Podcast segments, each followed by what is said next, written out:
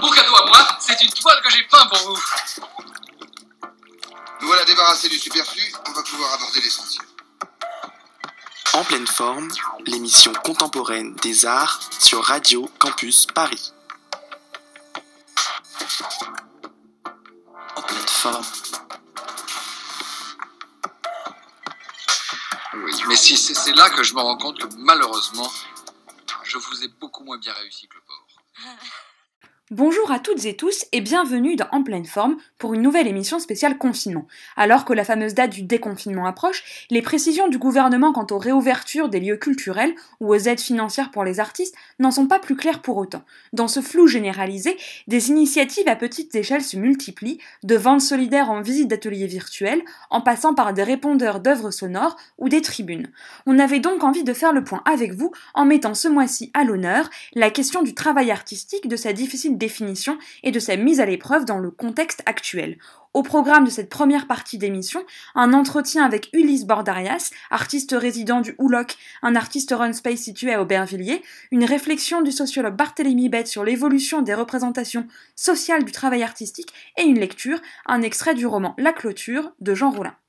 Bah, merci beaucoup donc de nous avoir rejoints pour cette euh, pour cet entretien spécial euh, art confiné euh, qu'on mène avec Henri depuis le début euh, du confinement. Alors peut-être euh, qu'on pourrait commencer ben, par euh, par te présenter. Donc tu es un, artiste résident du Houloc. Est-ce que tu pourrais peut-être nous dire quelques mots de ce lieu et de comment les choses s'y passent depuis le début du confinement?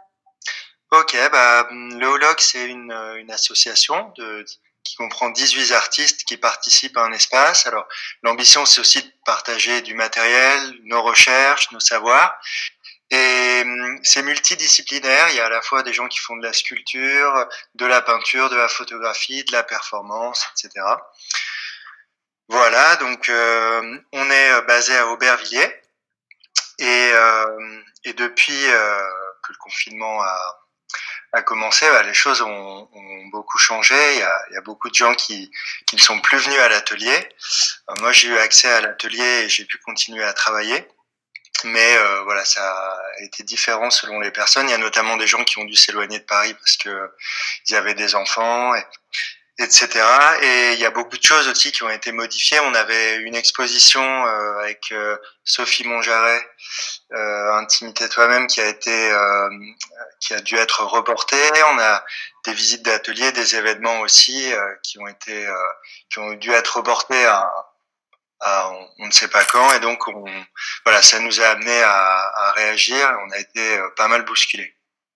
D'accord. Et alors, tu nous, tu nous disais que toi-même, tu avais accès euh, à ton atelier, mais le fait d'y avoir accès de manière euh, concrète n'implique pas forcément euh, que le travail se déroule de la même manière pour toi. Comment, hein, qu'est-ce que ça a changé finalement très concrètement dans ta manière de travailler cette nouvelle situation? C'est vrai que le climat au début était un peu anxiogène. Euh, la confrontation aux informations, euh, le fait que ce soit à la fois une, une actualité hein, comme ça, tout le temps renouvelée, en même temps le fait qu'il se passe pas non plus énormément de choses. Euh, je pense que au niveau du travail, ça, ça m'a impacté. Ouais, c'était, c'était difficile de travailler normalement. Maintenant, c'est un peu, c'est un peu plus fluide, mais au départ, c'était, puis même l'ambiance à l'atelier quand on a eu les premières déclarations officielles, a été très très tendue et c'est normal. Et du coup, euh, ouais, ça, ça a vachement euh, modifié l'ambiance et mon ambiance de travail tu parles de l'ambiance, mais justement, une, le Houlog est, comme tu le dis, un lieu aussi de vie et de, et de collectivité. Maintenant que certains d'entre vous restent sur place et que d'autres sont partis ailleurs, comme tu me disais, comment est-ce que vous arrivez à, à, prolonger cet esprit un petit peu de collectivité et de solidarité en étant potentiellement éloignés les uns des autres? Eh ben, On a réussi à trouver d'autres biais, beaucoup par Internet. Donc, euh, on s'est remis à, à on travaille toujours par mail et puis euh, on communique via WhatsApp, mais là ça s'est développé encore plus. On a fait pas mal de, conférences, notamment sur sur Zoom, tous ensemble pour prendre des décisions rapides. Donc la vie euh, associative s'est organisée autrement. Il y a eu aussi des, un petit jeu qui a été créé sur, sur Instagram. Et puis, on a organisé une, vente solidaire avec les gens de, de l'atelier et nos voisins pour essayer de parer un peu à cette situation compliquée, au fait qu'on soit qu'on n'ait plus de visites, que les qu'on soit coupé des, des, des expositions, de, de, nos modes habituels de, de communication. Donc euh, voilà, on s'est réorganisé et, et on, on, se voit assez régulièrement et c'est reparti. Donc euh, autant euh, euh, par mail que les conférences internet pour organiser par exemple la, la, création d'un dossier pour une, une future résidence cette vente ou pour prendre des décisions relatives à l'atelier. Et alors? Justement, donc, il y a eu cette vente qui a été organisée par le Houloc et depuis quelque temps, on a vu euh, beaucoup d'initiatives de, de, vente euh, sur Internet euh, avec des, hashtags les amis des artistes et d'autres. Comment ce, cet arrive ces, impératifs de vente, mais comment ce réflexe de vente arrive et, quelle, signification a-t-il pour les artistes aujourd'hui? Ben, En fait, euh, pour la plupart des artistes euh, travaillent dans leur atelier, euh, soit quotidiennement, soit très régulièrement, mais on, en général, on, pour beaucoup, on a des, des, des, travaux alimentaires, des jobs alimentaires à côté, euh, qui sont liés à l'enseignement, euh, qui sont liés au montage d'expositions, euh, qui sont liés à, à, la vie culturelle en général. Et tout ça, ça s'est arrêté. Et du coup, pour beaucoup, beaucoup d'artistes au log se sont retrouvés sans perspective de revenus, en tout cas direct, et avec en plus l'idée d'une possible crise économique qui venait. Du coup, euh, cette idée de récolter des fonds, euh, de gagner euh, du temps, par exemple, sur les loyers à payer, euh, voilà, des choses comme ça, ça c'est venu euh, assez vite. Et ça a mis, on a mis un peu de temps à s'organiser, mais euh, voilà, cette vente, c'était notamment pour pour aller dans cette direction. Puis il y a eu d'autres d'autres initiatives qui sont venues de l'extérieur, notamment euh, Marty de Montero ou euh, Antoine de Galbert qui ont qui ont voilà sur des avec des axes différents qui ont proposé des aides à, à des artistes. Alors c'est quoi cette initiative lancée par euh, Antoine de Galbert? Est-ce que tu pourrais nous en dire davantage? Ben, il a lancé sur Internet un appel aux structures, c'était surtout pour les structures associatives qui hébergeaient des artistes.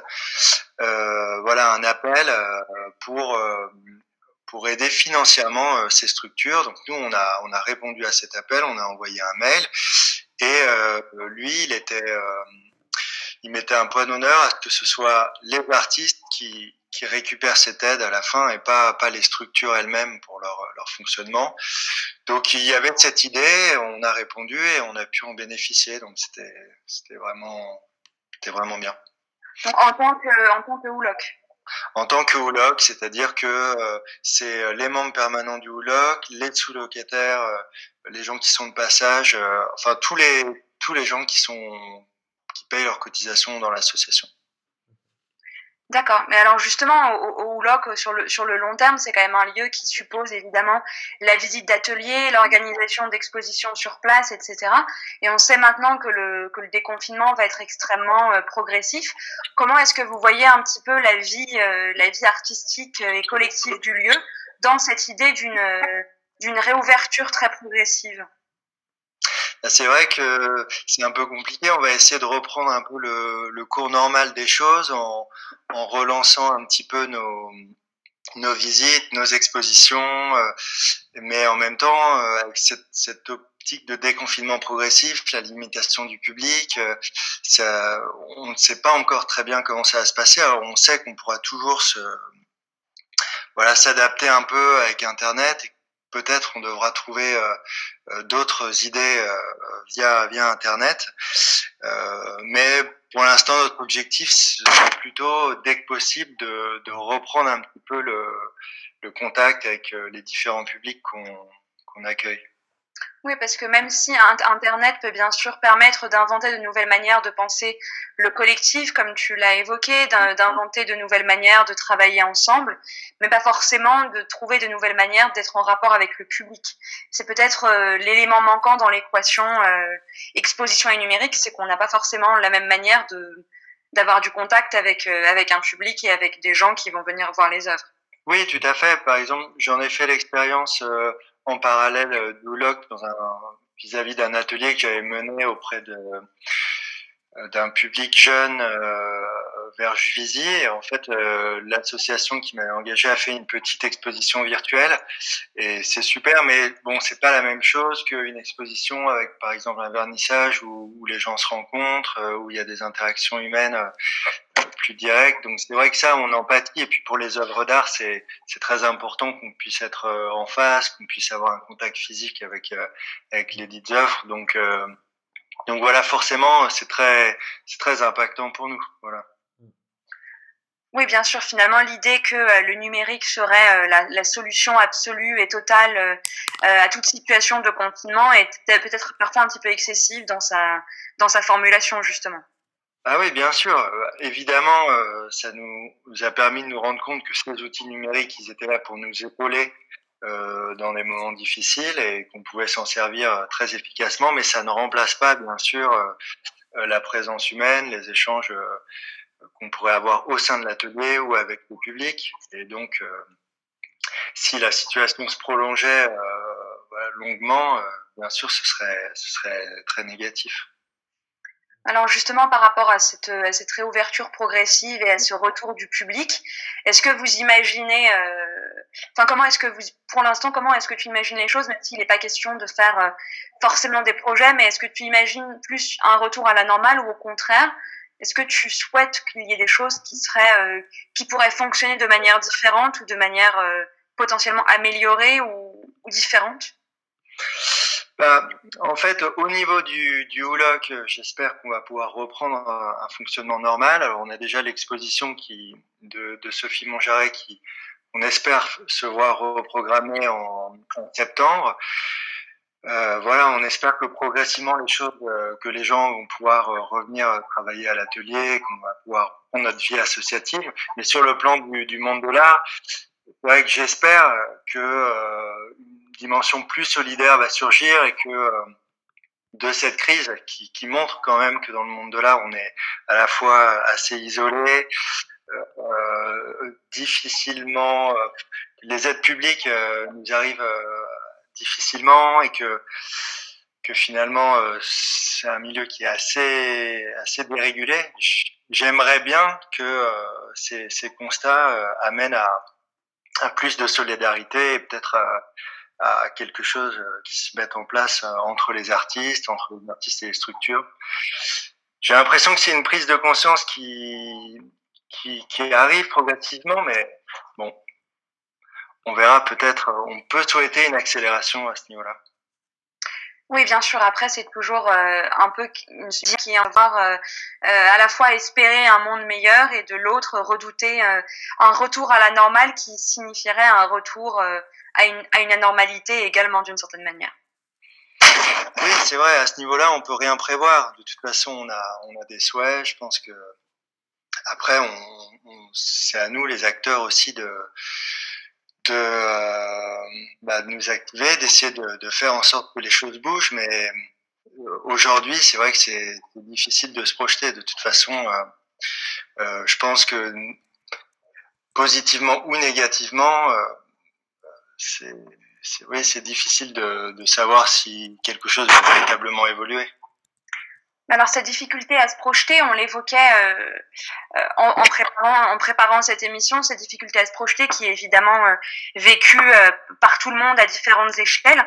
Euh, quelles conséquences ça a sur ton, ta, ta, propre approche à ton travail? On, on l'évoquait rapidement, mais le fait d'avoir accès à son atelier n'implique pas forcément de pouvoir travailler dans des conditions normales. Est-ce que tu as l'impression de travailler normalement ou est-ce que ça a eu un, un impact euh, profond sur ton, ta, ta, créativité ou ton, ton approche à ton propre travail?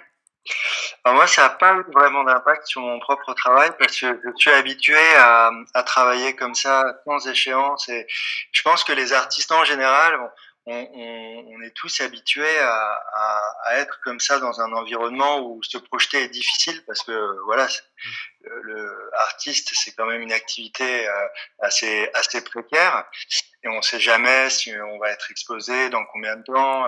Donc dans mon cas, euh, j'ai j'ai pas de problème à, à continuer à, à, mettre en place des choses, à développer des idées parce que c'est comme ça que je travaille en, en général. D'accord. Bah, hein? Non, non, je, pardon, tu voulais poursuivre. Non, après, bien sûr, euh, j'espère que la situation va pas se prolonger non plus euh, trop longtemps parce que euh, on est quand même très limité en termes de rapports sociaux, en termes d'échanges et, et bien sûr, euh, dans, dans l'idée d'une situation de confinement comme ça qui se prolongerait euh, très longtemps, là, l'impact finirait par être, euh, par être forcément extrêmement visible, palpable. Du coup, on a, on a, on a l'habitude, justement, avec, avec, avec Henri, de terminer nos entretiens, dès qu'on fait des entretiens, de poser la question euh, quelles seront euh, vos prochaines actualités. Donc là, forcément, la question n'aurait pas forcément euh, toute sa pertinence. Mais alors, en, en remplacement, ma, ma, question de conclusion serait la suivante qu'est-ce que tu attends avec le plus d'impatience, que ce soit à court ou à moyen terme? Voilà, quel est le Qu'est-ce que tu attends en ce moment avec le plus d'impatience? Bah, J'attends que, la situation euh, en général sur le plan, euh, sur le plan social et, politique revienne un peu déjà à un stade plus normal. Euh, J'attends aussi j'aimerais beaucoup que la vie à l'atelier redevienne aussi ce qu'elle était avant le confinement, c'est-à-dire avec cette convivialité, cette présence des, différents artistes et ces échanges qu'on a l'habitude de d'effectuer au LOC. Puis bien sûr, euh, euh, je souhaite que la, que la vie culturelle euh, réussisse quand même à exister et à, et à survivre à, à, ce choc. Donc on va voir, je croise les doigts. En pleine forme.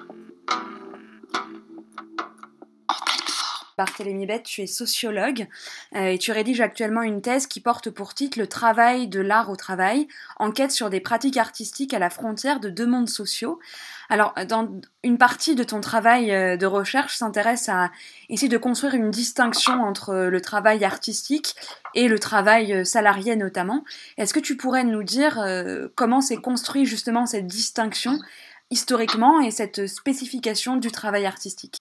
Cette distinction entre travail artistique et travail salarié, c'est euh, effectivement euh, quelque chose qui s'est construit sur l'histoire euh, longue voire très longue, euh, qui sont liés intimement à la représentation de l'artiste au sein de la société, ou la notion même d'artiste en fait, qui est pas n'existe pas de toute éternité. Euh, donc il y a des débats assez longs, assez complexes pour savoir comment les choses se sont formées, mais si, si on veut être assez simple, euh, en gros, le mot, même dans son sens un peu contemporain, il a émergé euh, dans l'Italie de la Renaissance et puis s'est diffusé à partir de là, en reprenant certains schémas grecs, mais en, en en ajoutant d'autres, et notamment en donnant une sorte de prestige symbolique, intellectuel, une aura spécifique à cette activité qui était avant confondue avec euh, l'activité d'artisanat. Et en fait, encore aujourd'hui, on vit euh, dans une euh, sur euh, ces, chaînes de représentation plus ou moins inconscients, mais qui continuent, à, structurer la société, alors que par ailleurs le contexte historique a, complètement changé dans la mesure où le capitalisme a récupéré cette notion d'activité artistique, l'a intégrée en la déformant, notamment dans le management, qui a beaucoup plus d'artiste qu'auparavant, et que la notion même d'artiste s'est encore étendue. Aujourd'hui, euh, ça sert juste, enfin cette opposition, pourquoi elle est problématique aujourd'hui, c'est qu'elle sert à justifier euh, le fait que les artistes n'aient pas de, droits sociaux, c'est-à-dire que cette idéologie romantique s'est fondée sur le mythe de l'artiste singulier, etc. Et donc, euh, ça a empêché le groupe social artiste de se sentir comme un groupe social justement qui soit conscient de lui-même et qui revendique des droits politiques, comme ça peut être le cas dans d'autres euh, la sphère culturelle. Et donc, on vit encore sur cet héritage-là et dans les arts plastiques, puisqu'on quand on parle d'artistes, c'est avant tout le champ des arts visuels. Il y a une absence de protection de, de droit qui est, euh, enfin, de protection sociale, une absence de droit qui est, euh, qui est fondamentale et qui repose encore sur ce mythe de l'artiste romantique. Et je pense que c'est contre ça aujourd'hui que, que les artistes euh, luttent, parce que ceux qui sont à l'intérieur savent très bien que c'est un travail, savent très bien que 90% de leur travail est non rémunéré voire plus, puisqu'il n'y a que la vente des œuvres qui est considérée comme un travail finalement, alors que c'est qu'un tout petit bout de, de l'activité artistique. Et donc il y a quand même la conscience à l'intérieur du champ euh, que c'est un problème euh, immense et qu'il va falloir euh, réfléchir à des, euh, des modes d'organisation euh, différents. Le, mardi 5 mai était l'occasion d'une journée sur Radio France intitulée État d'urgence pour la culture, journée au sein de laquelle les artistes plasticiens étaient particulièrement peu représentés, alors même que tu l'évoquais tout à l'heure, quand on parle d'artistes, on parle avant tout d'artistes plasticiens. Alors dans le contexte actuel justement du confinement, quelles sont, de ton point de vue, euh, les conséquences les plus directes sur le travail artistique et les dangers les plus immédiats, les problèmes les plus immédiats pour les artistes euh, plasticiens? Disons que le, contexte du, confinement, comme, euh, comme pour l'ensemble de la société, en fait, elle met à jour euh, les inégalités de statut et l'arbitraire aussi de, ces inégalités. C'est-à-dire que tout le monde l'a dit, mais c'est vrai les, emplois euh, ou les, les, travaux qu'on considérait, euh, enfin les postes de travail qu'on considérait comme enfin, secondaires ou qui étaient assez peu valorisés symboliquement ou euh, et financièrement, euh, comme euh, bah, les caissiers, les livreurs, etc. on se rendu compte qu'ils sont essentiels au, fonctionnement d'une société. Donc ça a mis en avant ces questions-là et concernant les artistes, euh, ces mêmes inégalités se sont euh, révélées, c'est-à-dire que le fait de, n'avoir aucune protection euh, sociale ou très très peu soumettait l'ensemble des artistes et des acteurs du monde de l'art aux aléas, aux catastrophes qui peuvent arriver, comme la, catastrophe sanitaire. Donc, bon, les, les, artistes sont dans une catégorie assez particulière où à la fois ils sont très précarisés et puis en même temps culturellement et symboliquement ils sont ils sont font plutôt partie d'une forme de, de, classe supérieure euh, culturelle. Donc il y a cette euh, cette ambivalence là euh, mais il n'empêche que d'un strict point de vue économique je pense que ça montre la, fragilité enfin la situation actuelle montre la fragilité des sociétés humaines qui peuvent être soumises à tout type d'aléas, etc. Sachant que cette crise, c'est aussi le, un sous-produit de la crise euh, écologique ou du capitalisme. Cette remarque m'amène euh, à ma dernière question. Il est évidemment pas question de sortir euh, une boule de cristal et de faire des projections ou des prospections, mais étant donné à la fois ton travail de recherche et tes, tes observations sur les différents collectifs que tu as pu évoquer auparavant, quelles sont tes interprétations quant aux conséquences possibles sur le statut des artistes et leur, et leur mobilisation? Est-ce qu'il y a des choses qui pourraient changer ou qui devraient changer de ton point de vue? Oui, bah de, mon point de vue, c'est à titre personnel, mais on est un certain nombre à le partager. Euh, je pense qu'il faut des, un changement euh, radical puisque la situation euh, elle-même, enfin actuelle est elle-même radicale et que, étant donné les spécificités du travail artistique, il faudrait en théorie euh, redéfinir complètement la notion de travail et affirmer que les artistes ou un certain nombre de travailleurs intellectuels, etc., sont des, sont des producteurs de valeur économique, ils ont de plein de droits comme les autres, un, un droit politique au salaire. Bon, après ça, c'est une réflexion de grande ampleur qui concerne l'ensemble de la société. Moi, j'ai la conviction personnelle que même si ça concerne un secteur assez restreint numériquement, les artistes, comme c'est une forme de travail très spécifique, en fait, il y a un potentiel de généralisation euh, à l'ensemble de la société, puisque voilà, si les problèmes se posent pour eux, ils se posent a fortiori pour, euh, euh pour l'ensemble des gens. Merci Barthélémy Bette. Bah, merci à toi. Lecture d'un extrait du roman La clôture de Jean Rollin, paru en 2002 chez Gallimard. Dans le prolongement de la rue de la clôture, à Pantin, la rue Débarcadère forme avec l'avenue Édouard Vaillant un angle obtus. Dans cet angle s'inscrit le relais du pont, un établissement dont la situation et le décor présentent toutes les qualités requises pour qu'il devienne bientôt un point d'appui de la petite bourgeoisie culturelle.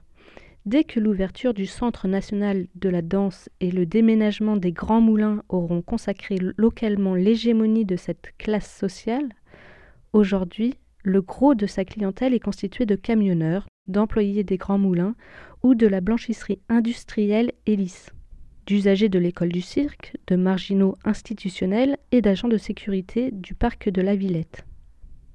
À l'heure du déjeuner, Saïd Ferdi compte parmi les habitués de cet établissement. Depuis sa rénovation, la Chope de l'Est, située de l'autre côté de l'avenue Édouard Vaillant, représente pour le relais du pont un concurrent sérieux. Il semble que les employés de la SA Bertrand, par exemple, aisément reconnaissables à leur combinaison verte, ont majoritairement opté pour la chope de l'Est. Pendant quelques mois de l'an 2000, au printemps, le relais du pont a disposé d'un net avantage romanesque en la personne d'une serveuse qui donnait à rêver, mais qui a bientôt disparu. Récemment, je l'ai revue à la chope de l'Est, en qualité de cliente cette fois, et en compagnie d'un type jeune et costaud qui ne m'a pas plu. Que l'on sorte du relais du pont ou de la chope de l'Est, il n'y a que quelques pas à faire pour se retrouver sur le pont auquel le premier doit son nom. En dessous passent les voies de la gare de l'Est. Sur la gauche, la tour d'Ewu dresse au-dessus de la porte de la Villette sa masse parallélépipédique. Sur la droite, la vue porte au loin sur les confins de Pantin et de Bobigny. À mi-hauteur du remblai, du côté de la gare de Pantin, pousse un cerisier exceptionnellement vigoureux et brièvement couvert de fleurs au mois d'avril. De l'autre côté des voies, une porte métallique, souvent laissée ouverte par inadvertance, dissimule un escalier interdit au public menant à un quai tombé en déshérence et planté de rosiers à fleurs rouges. En haut de l'escalier, sur le mur qui longe l'avenue Édouard Vaillant jusqu'à l'entrée des entrepôts de la Cernam, deux plaques en marbre commémorent l'exécution par les Allemands de Code Paul, âgé de 51 ans, le 21 août 1944, et de Garnieri Edilio, âgé de 17 ans, le lendemain. Un peu plus loin, l'avenue Édouard Vaillant laisse sur sa gauche la rue du chemin de fer, puis sur sa droite la rue Denis Papin, laquelle joue un rôle important dans la vie de Gérard Cerbère et d'autres protagonistes de ce récit. Le 17 juin 2000, alors que je venais d'atteindre, quant à moi, l'âge de code Paul, me déplaçant le long de l'avenue Édouard Vaillant, pratiquement déserte en ce samedi après-midi, j'ai rencontré au coin de la rue du chemin de fer, le torse appuyé contre un mur et les jambes allongées droit devant lui sur le trottoir, Jacques, le frère de Gérard, plongé dans un état de torpeur éthylique qui devait être assez voisin du coma.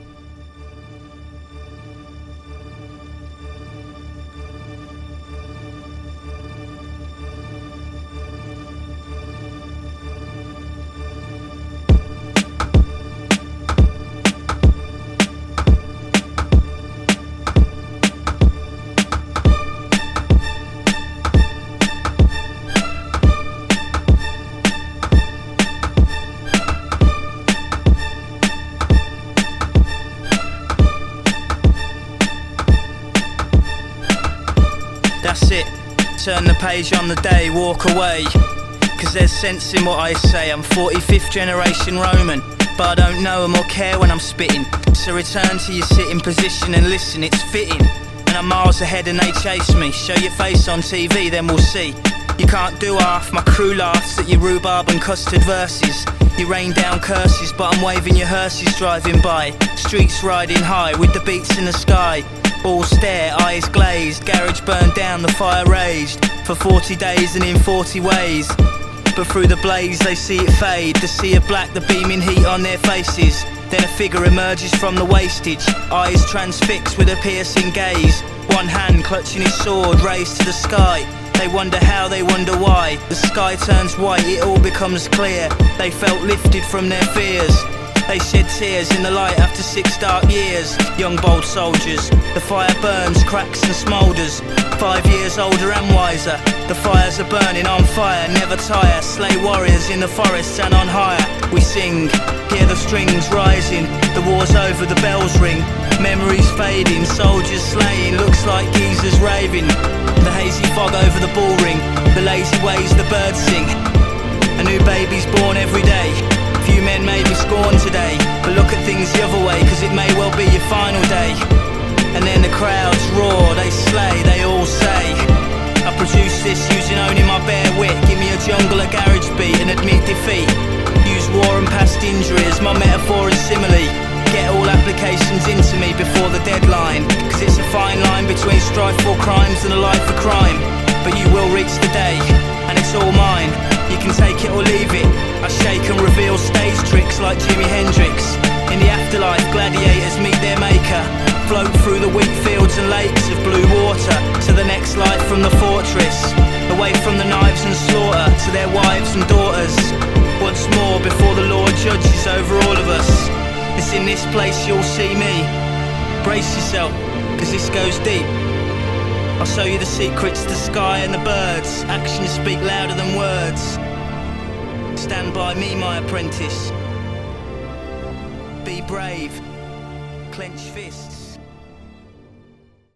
À l'instant, c'était une tentative musicale pour tourner la page du confinement, puisque c'était Turn the Page des Streets. Tout de suite au programme de cette deuxième partie d'émission, deux entretiens réalisés par Henri, le premier avec Fleury Fontaine et le second avec Raphaël Maman, qui évoquent la difficulté de passer son diplôme dans ces conditions. Et pour finir en beauté, une lecture du roman de Joseph-Xavier Boniface, Picciola.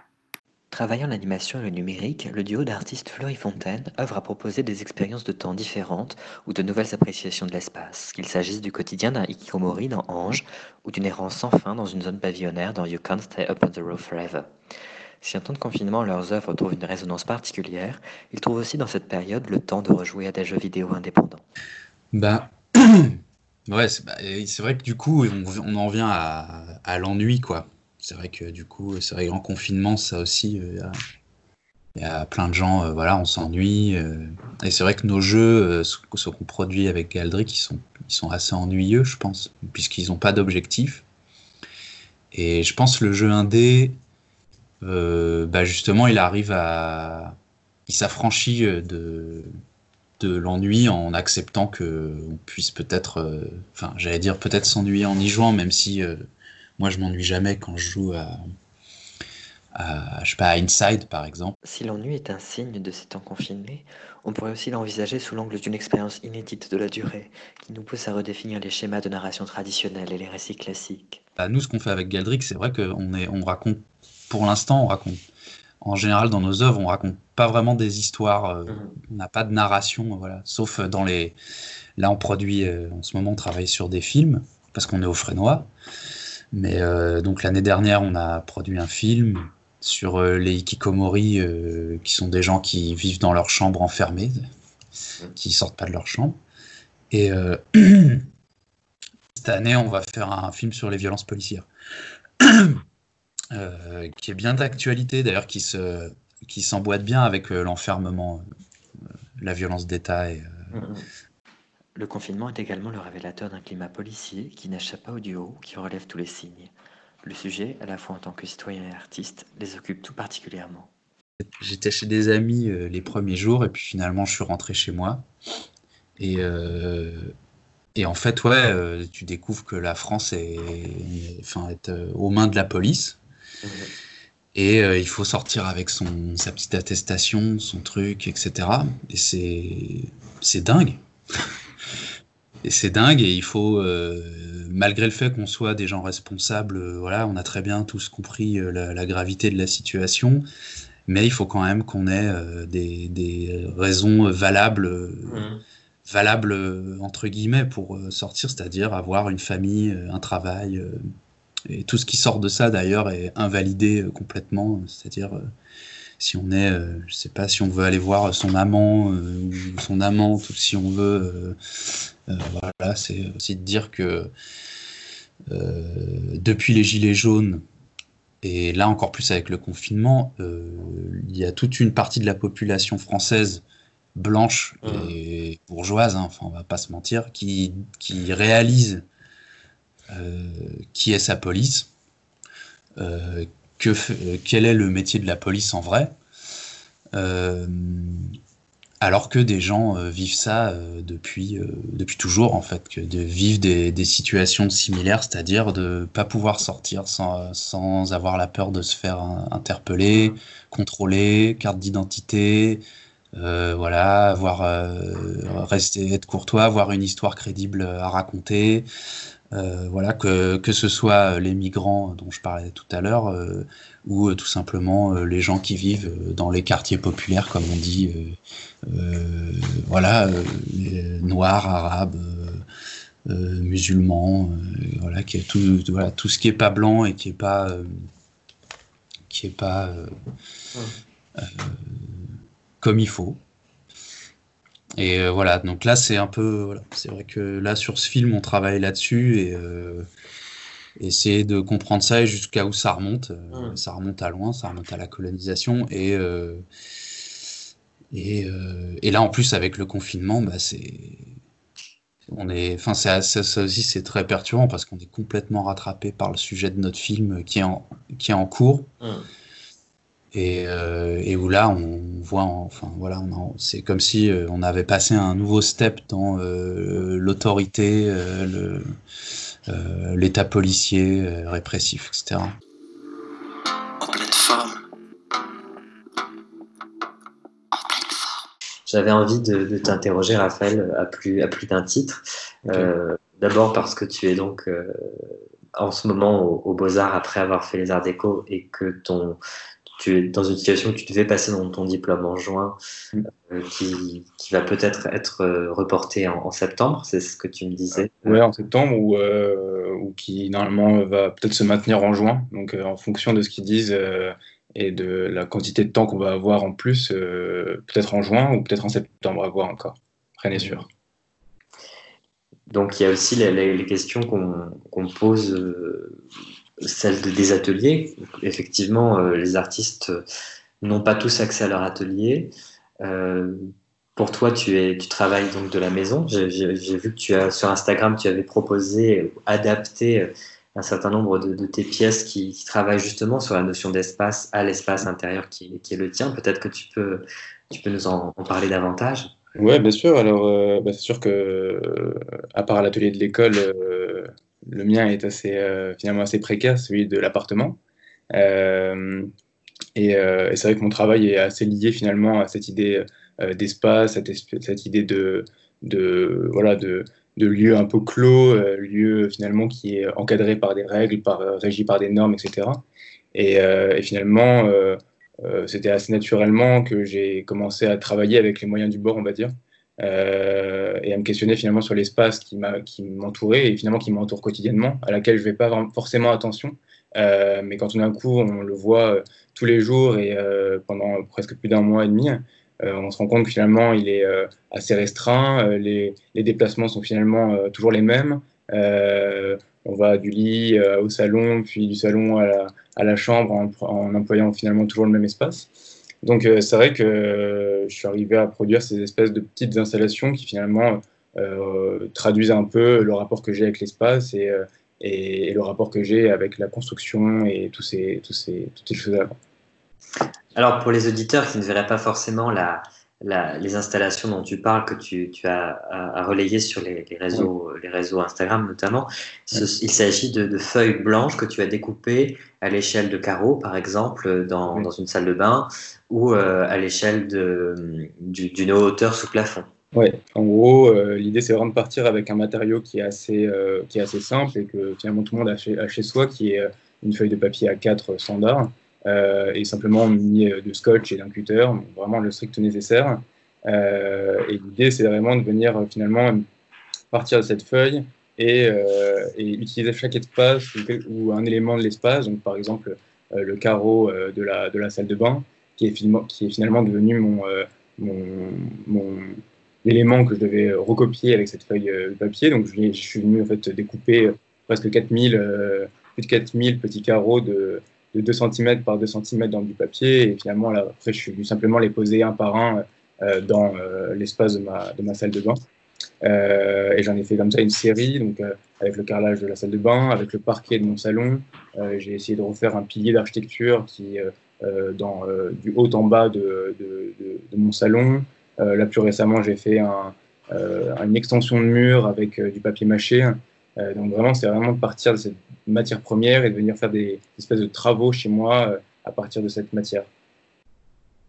Donc finalement, oui, c'est ces travaux qui empruntent tout à fait au, vocabulaire de l'architecte et, qui questionnent l'échelle, qui mm. deviennent des choses temporaires aussi, cette notion de, temporaire, d'éphémère, et, j'imagine très, très importante euh, dans ce contexte. Oui, et puis surtout l'utilisation du papier A4. J'avais déjà fait un projet comme ça, mais ça, enfin, peu de gens le, savent, mais finalement, euh, l'extension du A4, donc c'est euh, quand on le, multiplie par 8, euh, on arrive à, un 0, on va dire. et un 0 est l'équivalent de 1 mètre carré dans l'architecture. et finalement, il y a un rapport complètement direct entre l'élément plat d'une feuille A4, 2D, et l'élément architectural en trois dimensions. et l'idée, c'est vraiment de, de, faire ce rapprochement finalement qui est assez logique et finalement qui n'est pas forcément visible, qui est le rapport d'échelle architecturale et le rapport d'échelle papier sur laquelle on écrit et qu'on utilise tous les jours. Et, euh, donc oui, c'est vraiment, enfin, c'est vraiment euh, ça le, point de base euh, du travail. Quoi. Mhm. Alors, ce qui est intéressant, c'est tout à l'heure je le mentionnais, c'est que tu as aussi fait les, donc les arts déco avant d'arriver aux au Beaux-Arts de Paris. Mhm. Donc, il y a, il y a vraiment cette notion échelle. donc, tu parlais de l'architecture appliquée au, au, au, domaine donc, du, du, papier et de la papeterie. Euh, quel est le rapport au corps finalement? Donc dans les photos que tu montres, on, ne voit pas ton corps, par exemple, on ne voit pas d'humain, même si on devine, euh, on devine effectivement euh, que c'est lié à ces rapports d'échelle. Est-ce que tu peux nous parler de la place du corps peut-être? Oui, bien sûr. Bah, moi, aux Arts Déco, déjà, ce, qui est enfin, ce que je trouve important de, de signifier, c'est que j'étais dans le secteur design graphique. donc aux Arts Déco, j'apprenais vraiment ce rapport euh, au 2D, c'est-à-dire je faisais des affiches, je faisais des livres, je faisais de la mise en page. Euh, donc c'est vraiment quelque chose où finalement le corps est assez loin de, toutes ces questions-là. Euh, et au début, j'ai commencé à questionner le corps dans le rapport à l'affiche, dans le rapport au 2D. et finalement, je suis assez rapidement arrivé à des notions qui sont liées à, l'espace. Et finalement, comment le corps peut avoir un, impact sur l'élément 2D, mais sur aussi l'élément 3D, et l'inverse, évidemment. Et, euh, et, donc ici, forcément, le corps n'est pas visible, même si je le mets, euh, je le mentionne de temps en temps en, montrant que je suis en train de produire. Euh, mais il y a vraiment ce rapport finalement, finalement connu un peu de tous, qui est comment l'architecte ou l'ingénieur a mis en place toutes ces, mis en place toutes ces normes pour finalement contraindre les, gens. Et finalement, ces, gens-là euh, déambulent dans des espaces normés, euh, se rencontrent dans des espaces normés. Donc il y a tout un échange comme ça de corps qui se, qui se fait dans des espaces qui sont, qui sont conçus pour. Et, euh, et donc finalement, moi, mon travail, c'est vraiment au-delà de, de, voir comment le corps peut dysfonctionner dans cet espace-là, comment aussi il peut s'adapter dans cet espace-là, et comment d'un coup, avec des gestes assez simples, on peut venir révéler des choses qui sont finalement imperceptibles à la base. Ce qui est intéressant, c'est tu, tu parles effectivement de la manière dont l'architecture euh, amène des usages finalement. Et euh, là, on parle beaucoup euh, donc de déconfinement et déjà les architectes et architectes de l'intérieur se saisissent de cette, de cette problématique qui est celle donc de la distanciation. je lisais un article tout à l'heure paru dans, dans, Le Monde qui parlait de la façon dont peut-être cette cette, cet après-Covid allait, allait signer la fin des open space. Mm. Euh, je ne sais pas si euh, ça, te parle. Effectivement, si l'idée du déconfinement t'amène à penser euh, de, nouveau, de nouvelles perceptions de l'espace. C'est vrai que je ne me suis pas forcément posé la question. moi, j'espère, j'espère que le rapport sera finalement assez, pas toujours le même, mais on va dire, ne sera pas forcément inchangé. Euh, mais c'est vrai que déjà à l'origine, les, espaces avaient été pensés, souvent les espaces sont pensés pour euh, une personne, c'est-à-dire qu'on normalise un espace pour une personne, euh, pour ses besoins, etc. Et après, on, pense des espaces en groupe. moi, j'ai une référence que je regarde assez souvent, qui est un livre de Ernst Neffert, qui est un, architecte allemand. Et, et, en gros, dans cette encyclopédie, Il y a toute une partie où d'abord il vient développer son architecture pour une personne, donc un mobilier, un bureau, une chaise, etc. Et après, il, l'étend à, un groupe de personnes, comment on pense à un, bureau en commun, comment on pense finalement à un immeuble, etc.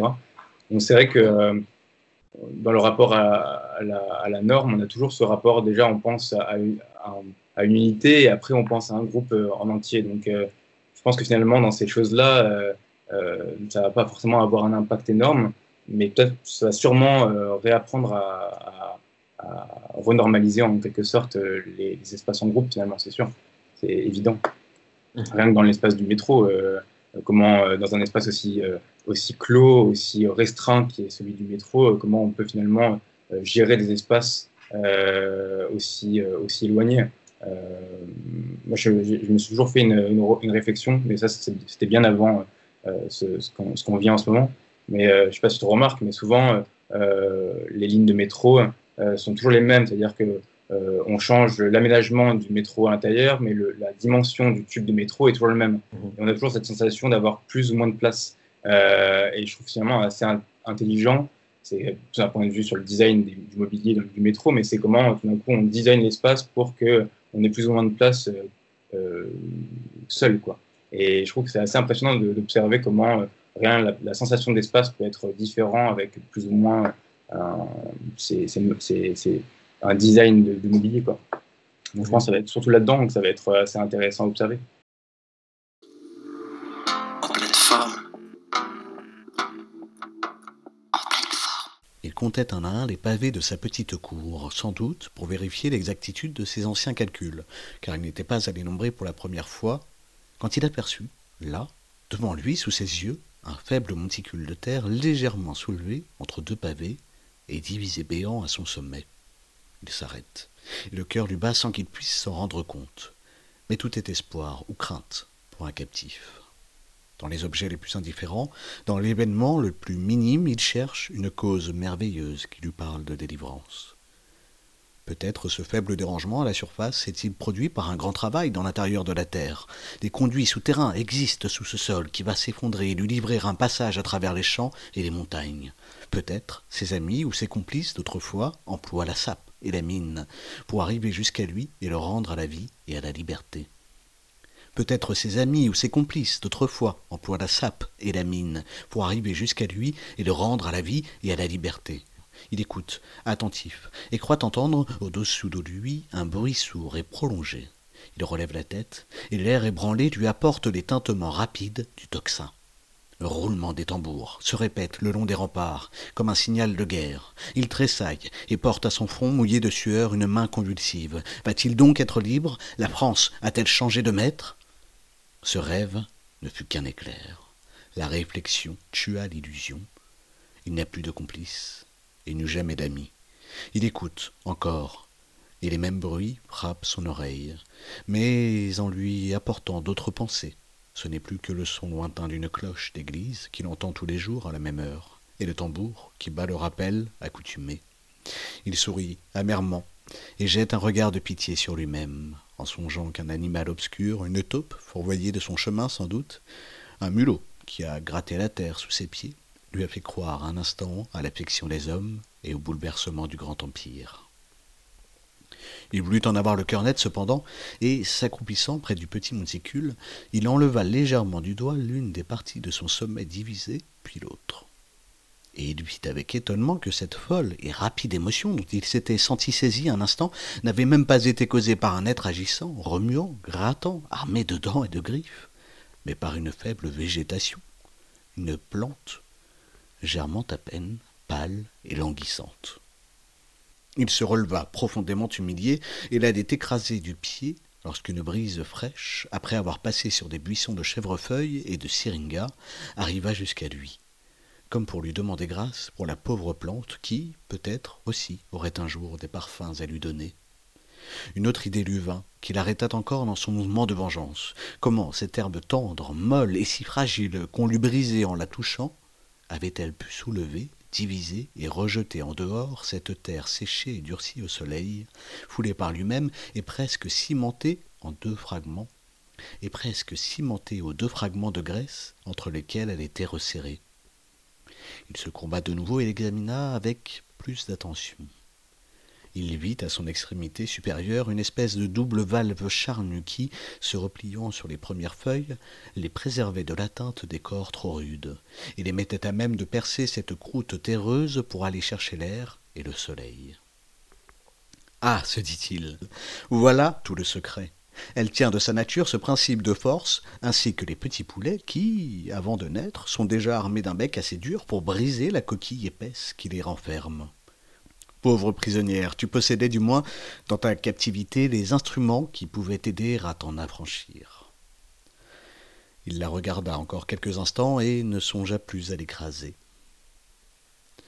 Le lendemain, à sa promenade ordinaire, marchant à grands pas, distrait, il faillit mettre le pied dessus et s'arrêta tout court. Surpris lui-même de l'intérêt que lui inspire sa nouvelle connaissance, il prend acte de ses progrès. La plante a grandi, et les rayons du soleil l'ont débarrassé à moitié de cette pâleur maladive apportée par elle en naissant.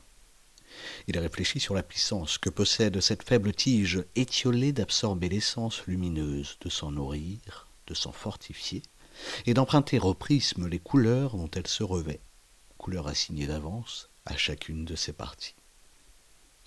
Oui, ces feuilles, sans doute, pensa-t-il, seront teintes d'une autre nuance que sa tige, et ces fleurs donc, quelle couleur auront-elles? Comment, nourries des mêmes sucs, pourront-elles emprunter à la lumière leur azur ou leur écarlate? Elles s'en revêtiront cependant car, malgré la confusion et le désordre des choses d'ici-bas, la matière suit une marche régulière, quoique aveugle. Bien aveugle, répéta-t-il. Je n'en voudrais pour preuve que ces deux lobes charnus qui ont facilité à la plante sa sortie de terre, mais qui, maintenant inutiles à sa conservation, se nourrissent encore de sa substance et pendent renversés en la fatiguant de leur poids. À quoi lui servent-ils? En pleine forme. C'est la fin de cette émission confinée. Merci à Henri qui a préparé les entretiens avec moi, ainsi qu'à nos invités Ulysse Bordarias, Raphaël Maman, Barthélémy Bette et Fleury Fontaine, ainsi qu'à Tristan et Anna pour leur lecture. En pleine forme revient dans un mois d'ici là. Ne vous déconfinez pas trop vite.